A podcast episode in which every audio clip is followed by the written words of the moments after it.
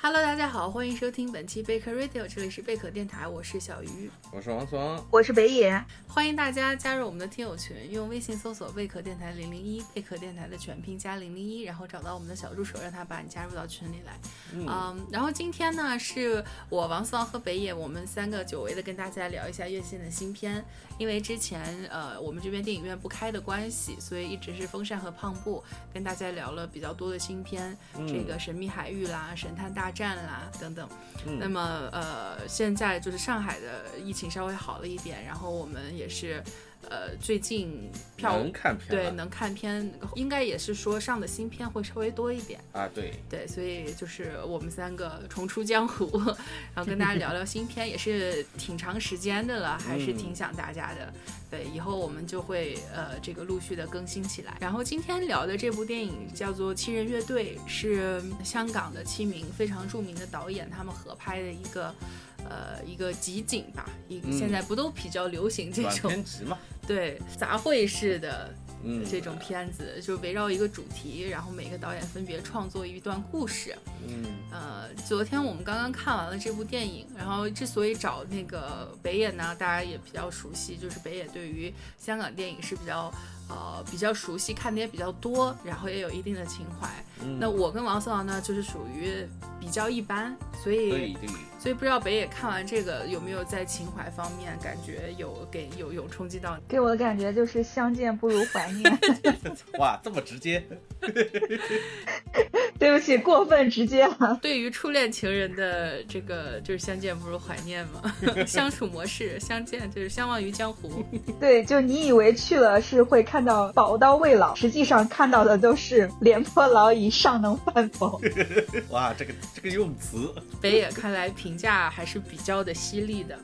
那王桑你觉得呢？它作为一部短短片集形式的这种电影形式嘛。啊，首先它肯定是有每个导演有每个导演自己的那种，呃，展现的东西。但我的第一观感就是那个谁，那个谁，第一个那是真不行。洪金宝，洪金宝那个。对，洪金宝那个是真不行。就其他至少还在呃短片范畴里面算是一个比还比较好，但相比之下，洪金宝的完成度实在有点太差了，实在有点太差了。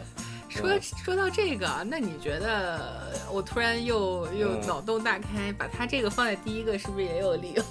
我们差生先请是吧？这个 虽然不太好。呃，对我我开个玩笑，我也知道不是，他们这个是按照年代拍的。啊，对，嗯，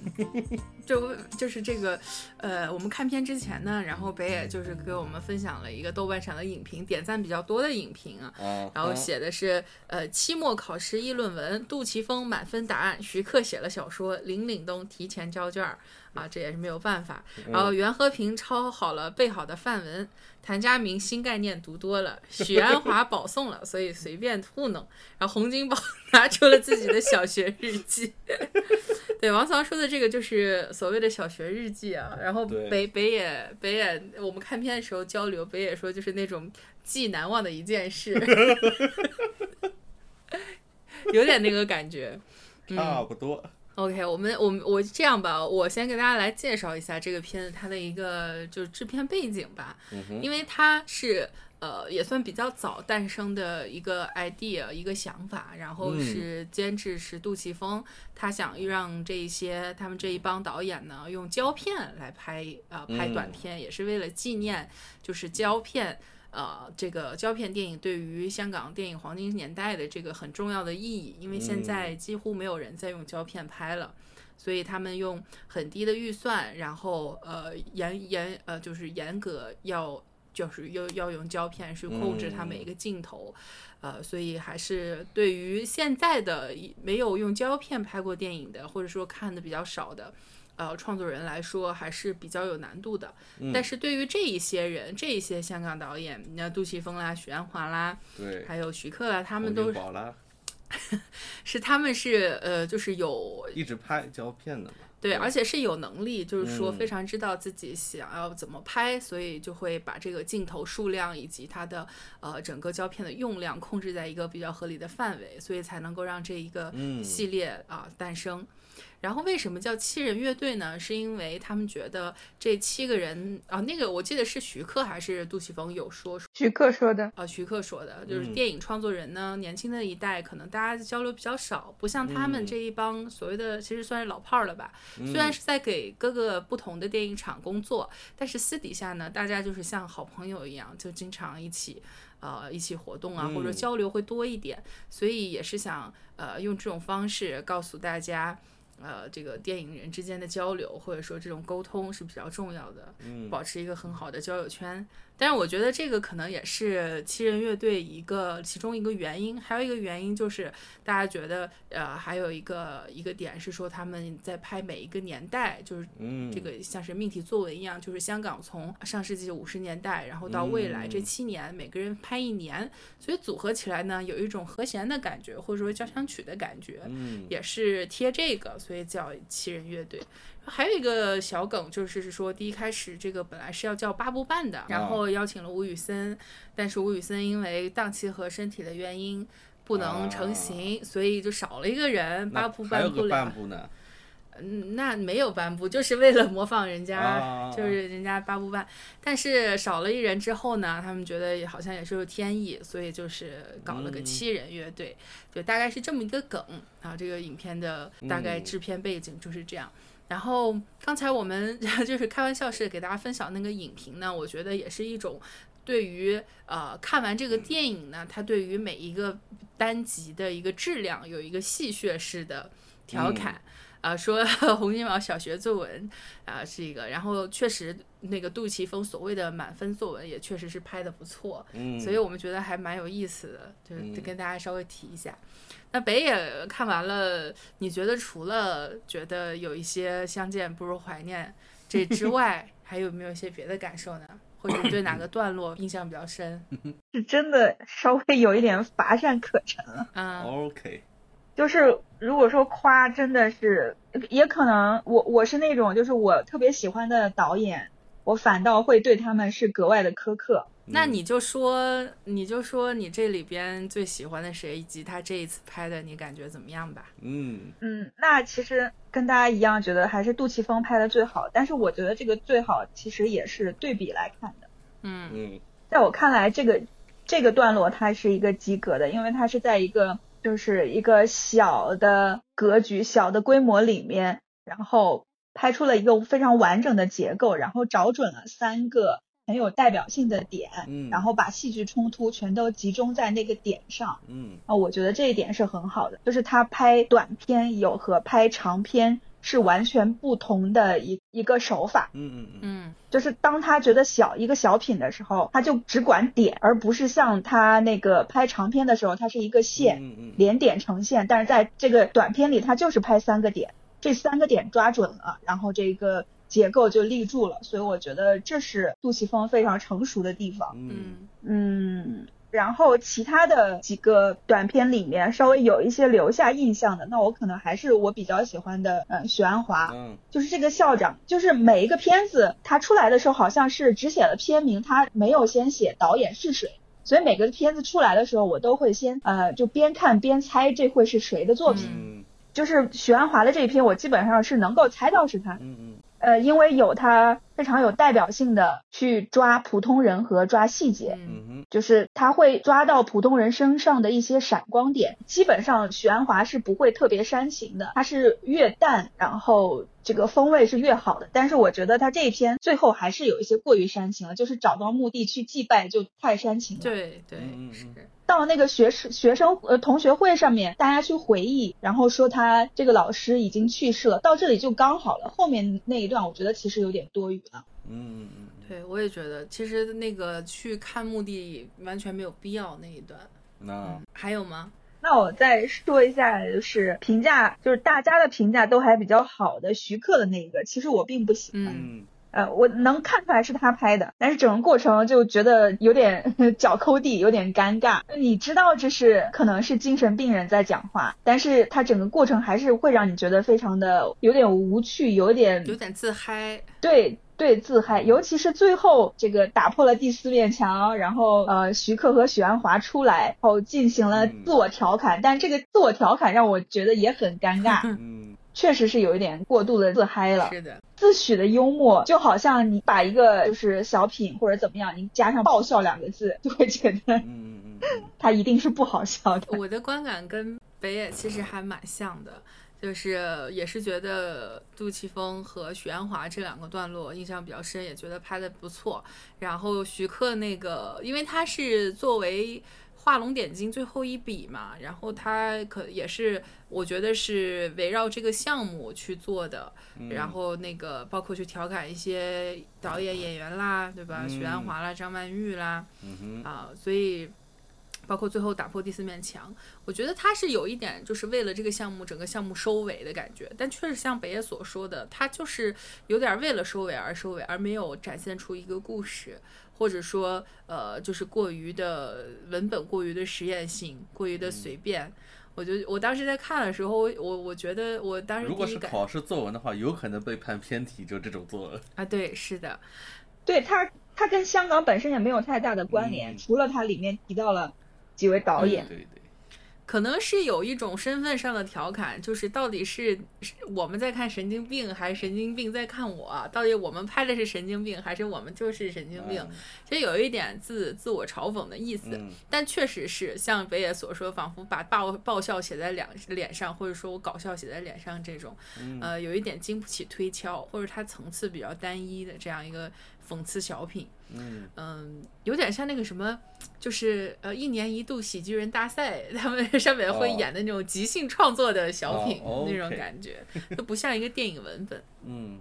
嗯，王思郎呢？你你觉得？就就首先我这种电影题材就是短片集的模式嘛，就像这几年比较火的《爱死机》那种。嗯，它呃怎么说都有一个比较明确的主题，像《爱死机》就是你要有。那几个元素在里面，你形成一个你的短片，要有自己的风格表现出来。然后这部片，呃，像这个七人乐队的话，它肯定命题是那个香港嘛。嗯。但你要说最后那个偏题的时刻的话，它肯定离题有点远。嗯。对，这这是主要。然后就是，嗯，一般来说评价这种片子的话，我会想到。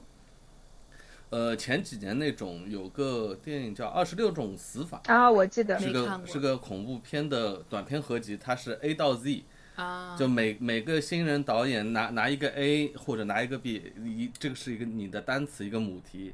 然后你用这个词来创作一个很短的一个恐怖故事的。我那那个早的我就记得 D 那个人实在想不出来，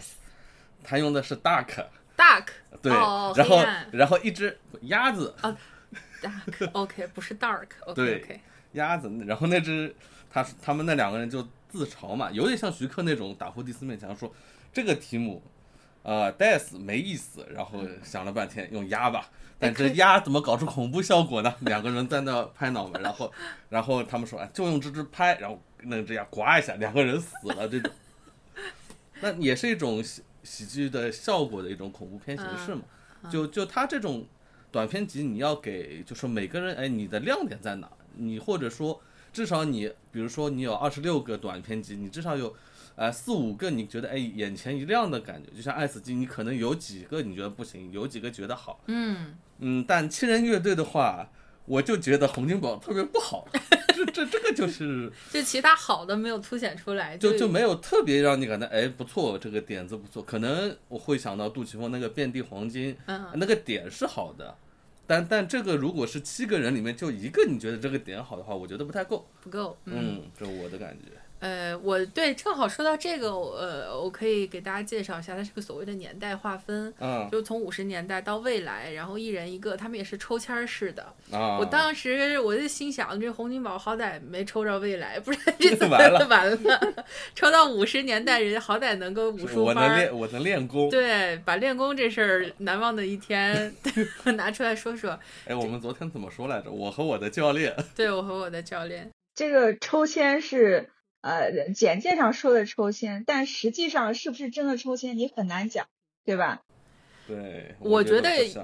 一个噱头，嗯。嗯。嗯，就好像你平时如果你们要做这种，就是大家抽一个选题，一般呃，举个不恰当的例子，比如说你在这个乘风破浪的姐姐上面，就是你们要组一个团，嗯，然后大家每个人都要抽一段歌词，但是嗯。并肯定不会是抽签决定哪个歌词，而是有些人不会唱高音，有些人唱不了低音，有些人唱不了 rap，、哦一般都会让让这个人 先选一段词。我估计洪金宝 应该是这个先选的人。嗯。对，这个估计是这样的，嗯大家都让都得让着他，或者是我觉得还有一种可能，就是像我们之前做片单，就是做十嗯佳片单，大家会交易的，哦，有可能是这样，就是先。哦，跟我们差不多，对，还是有一个抽签的，先是有一个仪式，然后抽完了，如果觉得这这个不太合适的话，会私底下交易一下。说起来是抽签抽出来的，对，背后谁知道呢？你可以感感觉到，肯定杜琪峰是那个，你们先选，最后给了剩下哪个给我都行。都都能拍啊，嗯都能对拍，不过咋说呢，他那个金融危机这个点其实还蛮适合杜琪峰他的这个风格的。嗯因为你想，金融或者说这种股市本来就是一个呃巨大的赌博，然后就很有赌徒心态。然后他又选了一这个小市民，就是一帮永远发不了财的，就没有那个发财命，但是就是一直追一直追着这个股市去走，想要这个一夜逆风翻盘的，嗯。就还挺挺符合他一直想想拍的这种人物，包括对小市那个民的角度啊，小市民的角度，然后再有一些比较黑色幽默的点，最后点嗯菜。点菜菜单儿，最后买的点股票反倒是涨涨嗯。了。对，这个就是很有他的那个呃风格，对，嗯、然后再加上那个，而且其实你说到这个年代的话，就像这个遍地黄金，它其实横跨了很多个年代。啊，对对，从那个金融危机，然后到非典，然后嗯再到呃后面的次贷危机，对，对，也不完全算两千年这个时代里，他们其实没有扣的那么紧啊，没有那么的对对严谨。嗯对对对，没有代际划分那么明确，它这个算是一个以主题主题先行对。一个一个一个样子，嗯，你给杜琪峰其他题材，他也能这么拍嘛，嗯对吧？？对，嗯应该就看他怎么找角度了。是的，然后许鞍华那个就是，对我觉得北野不愧是比较了解许鞍华，确实就是总结的很好啊。然后许鞍华那个风格也是呃，像比如说天水围的日与夜这种，呃嗯，视角也是比较低，对嗯。桃姐，然后聚焦小人物，但是这些小人物呢，他你就感觉他呃都有很强这种人性的光辉，嗯，包括他这里边塑造这个校长，就是在六十年代，可能那个时候整个社会经济是非常不好，大家过的生活比较的贫穷，但是呢，呃，学对于上学，对于这个教师教育的这个渴求量又非常大，对，所以呢，那个校长就是。鼓励为主嘛，调皮小丹的小鬼们，当然，他也是，我也我觉得是 也有体现到他们那会儿办学其实很不容易，嗯，对吧？然后呃，一个月五五五块钱港币的学费，嗯，呃，然后老师们，你从他们的穿着、饮食、吃穿用度上也能看出来，这工资肯定不高，大家都是比较贫穷、都朴素，朴素。嗯，对，但是就是在这种朴素，然后生活比较拮据的情况下，就是那个人特别的善良，嗯，包括那个教英语的王老师，你不说他就是呃名师是什么什么名师，或者说桃李满天下，但是从一些他对于呃孩子们的一些细微的照顾上，你能感觉出来这个人是那么的，就是高尚。对，而嗯。而且嗯，就是老师的那个可可能还更明显一点，就比如说他那个、嗯。嗯，呃拿花瓶，然后去给那个就是尿裤子的学生解围这个事情，这是比较明显的。然后有一个比较暗的呃点，就是老师去嗯学生的那个糖水摊子嘛，然后学生给他呃给他找了个座位让他坐下，还特意去拿了一张桌子还是什么的，给他作为一个屏风挡。我觉得这个细节就特别好，就是他们的那种人人心的那种善，其实是呃相互的，它不是单方面的。然后哪怕那几个学生其实很皮，还跟校长把校长气了一顿，嗯但是他们私底下并没有把这个作为一个就是双方一个怨恨的起点，就是表现的就是非常正常和善良的人，无论是老师还是学生都是这样子。对，是的，呃，这个是六十年代，然后七十年代是哪个来着？不是八十年代，他是那个那个那个那个八十，直接进入了八十。就我和我的别业，我和我的初恋女友。小小学激恋爱，这个就是被那刚才那个豆瓣影评调侃为新概念看多了的，描写了一个呃，其实到了八十年代，因为香港就出国出国的人比较多嘛，然后一对儿热恋中的情侣就要面临这个相隔异地，对，然后就是描写他们在离别的那一夜，呃的一些情绪的起伏。嗯，然后那个他其实用了很多典故，包括什么 “tender is the night”，什么是 F 北野是不是什么费兹杰拉德的什么？不是，他应该是诗歌。嗯，他他们都在念诗，对，拿了拿了几本诗集在那里念诗歌是吧？对对，就是通过诗集来互诉衷肠嘛。对，但是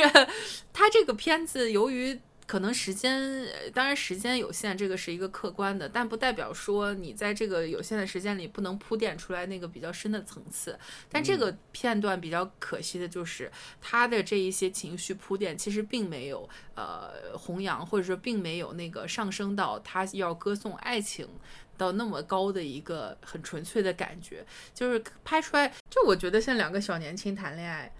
并没有很深刻的、刻骨铭心的感觉，但是他用了很多非常就是在呃这个歌颂爱情这个上面非常优秀的文学作品来衬托这个短片，就显得它里边的情感比较的单薄了。嗯。啊，就是说这两个小年轻只要不对话，这个片子可能分还没有那么低；只要他俩一张口，你就会觉得太幼稚、太作了。所以可能是他的这个文本问题吧，嗯，或者就是风格问题，或者怎么说，嗯，呃，其实我想了想，他。他表现了这个恋人的离别，是不是他其实想要表达的也是对于香港的这个离离愁别绪？就是刚刚说八十年代的这个移民潮嘛，所以就是有很大一批人要离开香港，然后他们这种对又想出去，然后又留恋的这种情绪，导演可能是想把这种就是个人的离愁别绪用来映射对于香港的这种依依不舍的这种感情，我觉得可能是这样的。但是你说的这个，我觉得是在。在林岭东那个片段里比较明显，就是他想他讲的是回归嘛，然后呃一个呃在国外久居多年的中年人啊中老年人吧，任达华演的回来香港发现那个叫迷路。哦，那是个迷路，不是回归。哦迷路啊不是回归迷呃回归是我和我的爷爷。对我和我的爷爷叫迷迷迷路，对他那个是有一点像跟北野说的，就是把呃人物的感情和对于香港那个眷恋结合了，然后包括最后说世界上有很多好的地方，但是都我我始终最爱的是我的故乡香港嘛，其实是那个我觉得比较贴合北野刚才说那个，然后谭家明导演导呃就是这个别业呢，我我其实个人感觉他没想那么多，没有那个。呃，就是像北野说的，想要刻意的去把那种分别和也不能说人家没有，可能只是没表现出来。所以你觉得是有的是吗？不是方向肯定都是，就像你说的，像林岭东那种方向去的，那可能拍着拍着没把把握住，那你说的那些点就散掉了什么的。其实，在我看来，我觉得他那一段还是挺呃纯粹的，就是一个小小的爱情故事，对。嗯，但你说对于香港的那个一些情感，其实每一个片子都有嘛。无论是洪金宝的这个啊，他你要硬说的话，他对于那种香香港跟呃武术结合的这一种啊民俗，或者说这那那那你要说袁袁和平比洪金宝结合的，那是要好多了。对，同样都是对功夫的那种怀念嘛，对吧？是对比就对比出来了。嗯，现好像那个别业之后完了就是回归了，是吧？不是我和我的爷爷。对，回归不就是我和我的爷爷吗？啊，对对对，他虽然是，当然大家都知道，他们的标题，大家都知道那个九几年肯定是香港回归嘛，然后九几年的这个主题也是回归，但是他这个比较有意思的点，他回归并不是在讲呃香港回归。因为我发现啊，就扯一个题外话，就是同样是这种献礼片，但是香港导演他们选的视角其实都还是蛮低的，比较的私人化，就是聚焦于一些个体的人物。但是内地的呃这个献礼片都是大事件，之前那个《我和我的祖国》里边也有关于香港开国大典呐，对，跟于跟香港回归有关的，那就是一个升旗，两弹之父啊。啊，对，就是非常的，就是那个升旗的时候一分一秒都不能差，它是一个很宏大的事件。但是，呃，这个七人乐队呢，同样是献礼片，它的视角就比较小，并且在我们再回说回它这个回归这个篇章，它讲的并不是呃这个聚焦于香港回归，而是说是另外一个意义上的回归，是说他们当时有很多的居民也选择移民国外，然后主角呃袁华演的这个爷爷呢，他的。应该是儿子媳妇儿，他们呃移民国外了，但是孙女儿因为学业的关系，跟他住在一起，所以是在讲孙女和爷爷的故事，并且若干年后孙女也去了国外读书，然后还回一家三口再回来看爷爷。其实这种这种意义上的回归，嗯，当然也是一个比较温情的呃合家欢的一个主题。嗯嗯，这个你觉王芳觉得这个片段拍的就关于功夫结合的还比较好。就还行，它整个都是还看着蛮舒服。比如说，它就爷孙两代的那种代沟啊，什么汉堡包啊，然后跟食物啊，就这种各种小点都还可以。然后爷爷出去教教育小伙子脚崴啦什么的，这就这种喜剧效果，就是比较自然而然形成的那种代际差形成的这种喜剧效果，嗯，比比比比徐克那种刻意来的那种要。自然很多，嗯，然后慢慢的最后流露出很温馨的那个结尾，就我觉得就还行，挺好的那种感觉。嗯，北野呢？我也是这样想的，就是如果给这七个片排序的话，可能这个片是能够排进前三的那种。我这个叫标准作文，叫范文嘛。嗯，对范文。嗯，大家都这么写作文就好了。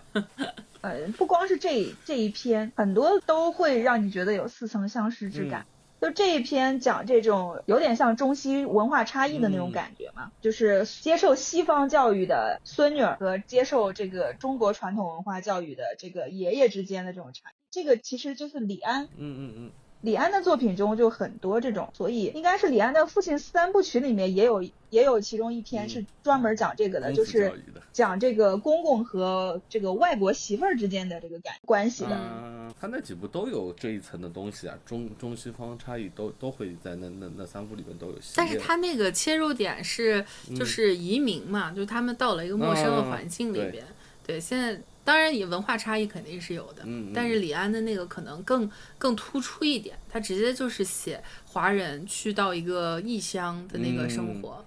嗯，啊，白眼接着说，就是有时候也会有这种困惑，电影电影看多了，电影拍多了，最后会出现非常多的类似的桥段，给你的新鲜感会越来越少。对。我觉得这个也是七人乐队看完之后让你觉得乏善可陈的最主要的一个原因，就是似曾相识感太多，并且那一些呃跟同样主题但是时长又比你长、拍的又比你好，呃又更加经典的片子，有这些片子存在，你就会觉得，哎，我为什么要再看样这样再再看一个这样的那个大杂烩？嗯，它有什么观赏的价值吗？可能就会。就会降低很多。对，当然，我觉得这个这个系列，呃，或者说这个项目吧，它有有一定的文化意义，就是他们比方说用胶坚持用胶片来拍，然后啊，七个导演也相互情谊比较深，比较团结，这是有一定的意义的。嗯哼。但是对于这个故事，就是呃，观众看起来，我觉得也是让让人觉得，唉。我反正我后来引发了我的思考，我我是觉得作者你不能把你自己的情怀强强加到观众的身上，你有情怀不见得我们非非要带着这种情怀去看这个电影，你不能用情怀来绑架我，嗯，就是毕竟呃，当然我们不是香就是香港居民，我们是在内地，我们对于香港没有那种就是天然而然的那种复杂的情绪在。但是你你就是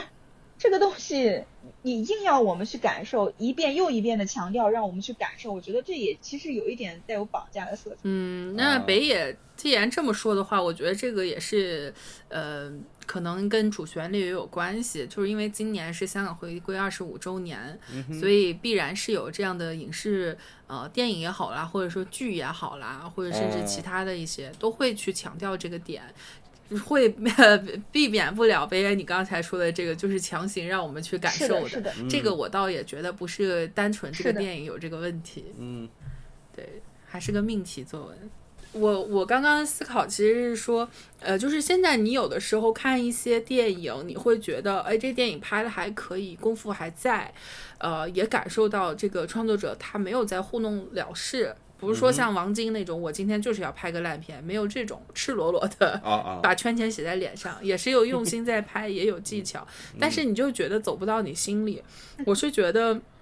就是有的时候，尤其是现在。呃，不知道是因为互联网时代，还是说我们现在就是大家的人跟人沟通会很少，你会发现，呃，创作者和观众基本也不怎么沟通了。嗯嗯，从各个方面都是。嗯嗯，以前比方说在杂志社。啊，编辑写文章，然后读者还归你会给你来写信交流感受。嗯，然后现在你都变成公众号了，你写完以后，大家就是喜欢给你点个赞，不喜欢我就不看，就没有任何的交流。喷你不不喷你都算好的，是吧？喷你，我觉得都算想要跟你交流，啊，也算一种互动。就说你骂你哪里做的不好，你这个观点跟我不对，我觉我都觉得算一种交流。但是现在最可怕的就是完全不交流。就包括这个，我看完这个电影也是北野说的那种感受，我觉得大家都能够呃多多少少有这种体会，就是说现在有越来越多这种电影是为了拍而拍，或者说为了情怀，为了表达，为了我的一个个人的呃一个出目的去拍一个东西，但是我完全不跟观众去交流，呃，然后观众看完了呢也不会。就可能不像以前，以前就是有很多观众，甚至说从业人员、影评人，他是那种对于一个创作者，假如说我觉得你很有希望，我是殷殷切切的希望你能够拍得更好。我会跟你说很多事，很多建议，或者说哪怕是影视批评，或者是什么一些祝愿也好，或者什么，就是我会对你就能感觉那是一种殷切，就我觉得你这个导演可以，所以我对你寄予厚望。但是现在反而这种样，这种会比较少。现在哪有观众就是天天追着一个创作者，或者说就是非常关心你创作，我我我希望你拍的更好，或者说多拍一点我们的故事，好像这种。嗯，创作者跟观众或者说读者之间的交流也比较少。别看说平台是多了，但是人跟人的交流其实是少了。啊，像是这个电影也是，他们的这些故事，要我说都是十分过时。虽然你有那个时长和主题上的限制，但是说实话，就是。非常的非常的过时，完全没有想要说我要为当下的人拍一部电影，我要讲出当下人现在思考跟我们过去的人思考有什么不一样。当然，你可以冠冕堂皇的说啊，我就是要回顾那个年代，我就是要呃忆忆青春。但是有的时候你会觉得，对于现在的观众是不太负责任的。就是你，对吧？因为大家都渴望在电影里边去看到一些自己呃投射，或者说自己所思考的一些问题啊，面临的一些困难，对，有一些共鸣性的。但是这种这种电影，就是你拍出来基本上很少有共鸣，就是因为它没有在说我们现代人面临的问题，一直在回味过去，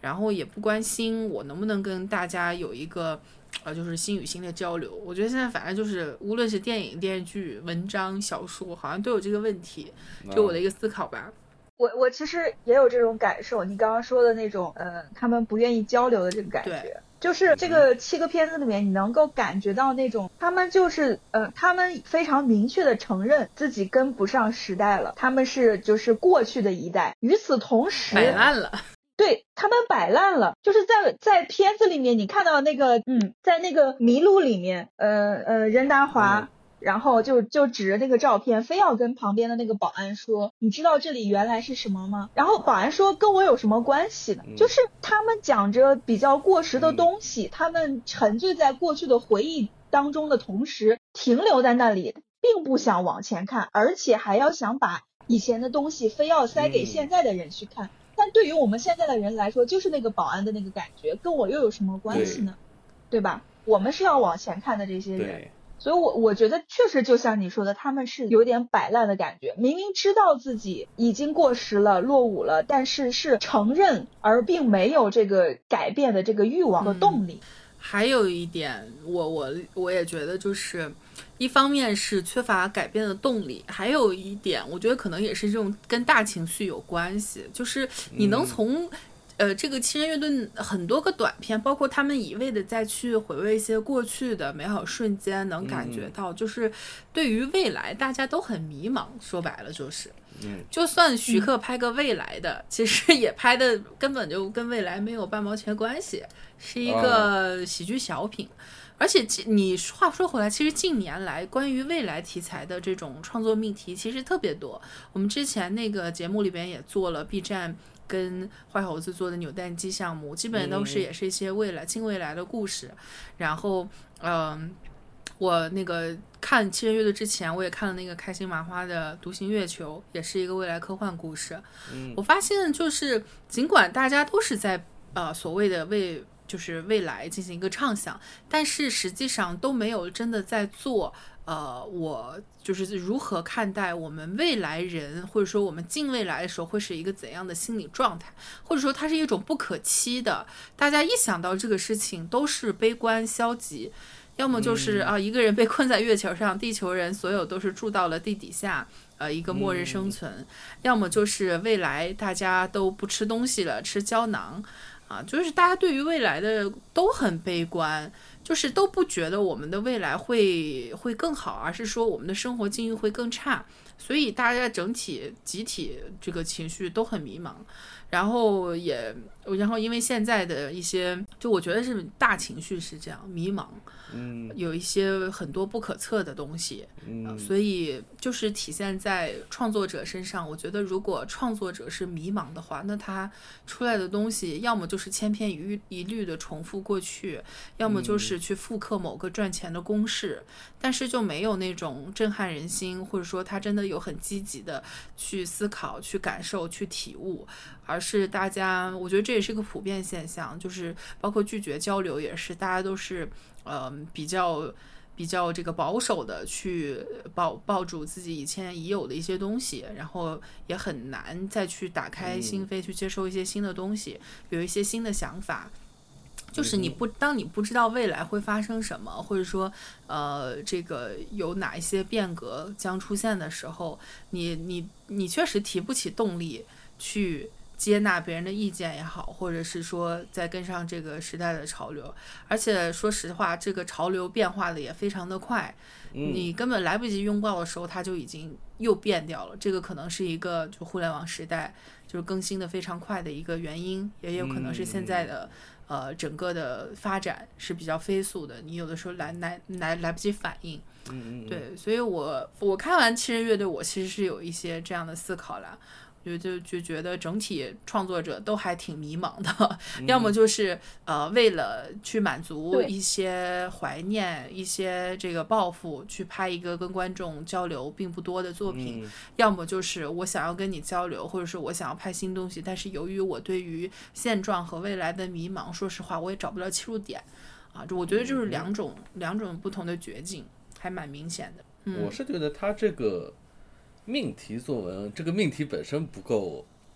不够好，或者对他们导演来说不够好。嗯，因为他这个命题是一你要用胶片，嗯，二你要呃时代代际划分，嗯，那必然你你就是要形成一种，呃，就给人的感觉就是我要回回回到过去了。不管你最后有一个片段叫未来也好，那肯定要从过去的东西，它肯定有那种复古啊那种东西会带出来，但是。短片这个形式对我来说是 肯定更适合新人导演，就展现你的呃想法和思想的一个东西，展现你的艺术风格的一个东西。一个短片哦，你能看到你这个新人导演的亮点来说就很 OK 了。但你说我认识许鞍华，我现在去看许鞍华，我需要通过你的短片去认识你许鞍华吗？我觉得没有必要。就这个这个形式来说，我觉得对他们这些已经成名的导演反而我觉得不友好。嗯，因为他们成名导演可更多还是拿长篇作品来说话的，嗯，这种短片形式更适合新人或怎么哦，展现你优秀优秀的点的东西。嗯然后我们会期待啊，如果你这个点很好，你把它拉成长篇，你的东西还在不在？是这这个形式会适合短片和长片来比较，他们，但所以也就是说，也就杜琪峰完成的比较好嘛。他他把自己格调放在一个很很低的东西来完成一个非常小的东西就还 OK，别的人还要完成那种命题的话，我觉得你长篇去完成是没有问题。嗯我就是总结，王思芳觉得可能这个命题者的思路也是有也是有一定局限性的，对，或者说我们整个呃这种。就是它命题必然带着导向嘛，其实你的意思，就是说，你没有一个，如果一个命题它看不到很多新意的话，其实你拍出来的东西就是乏善可陈的，嗯，不像是呃，或者说有一些元素的碰撞啊，爱死亡机器人，对你这个东啊西给任何人，每个人都有不同的发展空间、嗯。想象空间，而你这个香港代际胶片，你这个一放，就是怀旧，等于怀旧，等于怀旧，已经把你框死了。框死了，嗯。对，而且你刚才说那个点，其实我还蛮认同的，就是对于这些导演来说，短片未必是他们很适合的领域。对，你很能很就是非常明显，你能感觉其中几个那个别业呀，或者说是、呃迷路啊，我觉得作为短片来说都不太都不太像是一个很完整的短片，对他们都像故事片、长片的一个截取。截取，对，就是没头没尾，对对对，然后情绪也铺铺不到位、啊，铺不到位，对。结故事也不够完整。嗯，相信给人每一个故事给他们四十分钟或者一个小时，他们、嗯。我觉得每个导演都是能讲完整他们的故事，但但你现在浓缩到这种十几分钟，我觉得对他们来说是有难度的，有难度，因为对我来说，短片导演和长片导演是两两个工种，嗯，简单来说是两个工种，就你拍长片好的，你回来拍短片未必拍得好，嗯，这得看人吧。对嗯、我觉得是他做做做项目的思路会需要对对对切换。对，对，有的切换不过来，或者是适应不了，它做出来嗯短片的效果就是，呃，不太好。但并不代表就是说短片这个题材它不可取，对对而是说它有它本来该有的这个样子，但是你没有做出来。对对，，这个这个七人乐队里边有几个片子是这样，完全是这个没有没有短短片的感觉的。其实嗯短片也可以很精彩，对，嗯、有头有尾，就是这个麻雀虽小，五脏俱全嘛。嗯，对。而且说起来这个短片，你想现在的无论是短视频啊，或者说剧集的时间缩短，从四十分钟变到二十分钟，短剧啊，短剧啊、中长剧啦，十、到嗯。十五分钟的，其实就是这个时长上越来越短，也是一个大的趋势。嗯，所以说有没有一种可能，这些导演他也是想要去呃去尝试一些这样的这个这个短片的题材，或者说反方向来想，在制片方来看，如果我们现在要进军短片市场，或者是要做一些短的内容，先用一些大的导演，先把这个就是感觉很很厉害的一些名字。大可不必。那我觉得，我觉得他们拉不下这个脸，我觉得他们真的拉不下这个脸。嗯，怎么会呢？哎，但但你要这么说的话，我举个例子，陈可辛拍 iPhone 广告，对呀、我就刚想说，我说那陈可辛拍他们广告，完了那个贾樟柯拍了那么多那个短片对对对宣传片，这不都是、都是短片范畴的嘛？就给那个冬奥会拍的啊，嗯然后什么背影啊等等，嗯跟奥那华为拍的。就是我觉得，当这个整个工业他想去推进一个新的东西的话，他一定是拿这些名头最响的导演先站出来站台的。嗯，嗯，但但但你怎么说？他们现在这个形式还是一个，就是你观感来说，还是一个长篇电影的观感，只是它浓缩到了一个短片的时长里。但其实，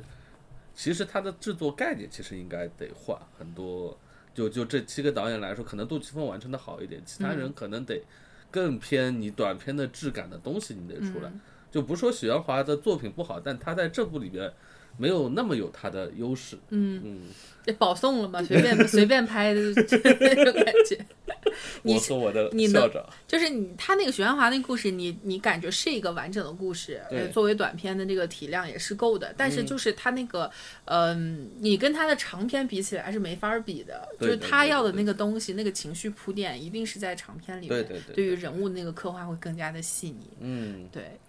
嗯，你刚才王涛说那个二十六个死法，我还蛮蛮有兴趣的。他他有好几部吧，但第一部拍的比较好。嗯，这是王思当年在看电影的时候的一个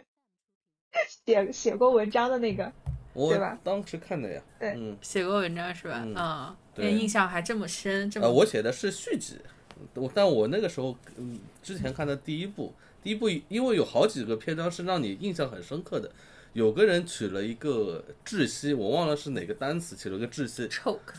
C 吗？可可能是忘了，但他拍的就非常有风格化。然后那个恐怖片导演是一对夫妻，后来拍了部长片，也是那个风格的东西一模一样的，你就会觉得啊，就大有可为。就这两个人，就就有很多这种点。当然不是说他那二十六部每部都很好啊，有些也乏善可陈，但你不能都乏善可陈，那这个一个短片集看的就真没意思了。是